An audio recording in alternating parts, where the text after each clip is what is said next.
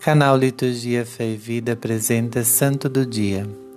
Santo Irineu de Lyon. Santo Irineu nasceu na ilha de Esmirna, Ásia Menor, no ano 130.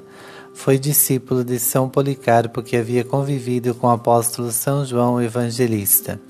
Tornou-se um dos mais importantes dos escritores cristãos do século II. Ordenado bispo, foi para a França, onde dedicou-se à evangelização e combateu as heresias das novas doutrinas.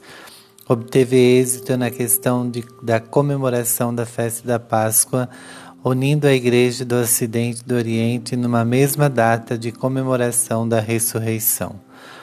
No ano 202, uma perseguição decretada pelo imperador Marco Aurélio na cidade de Lyon ocasionou um grande massacre de cristãos que deram testemunha da fé.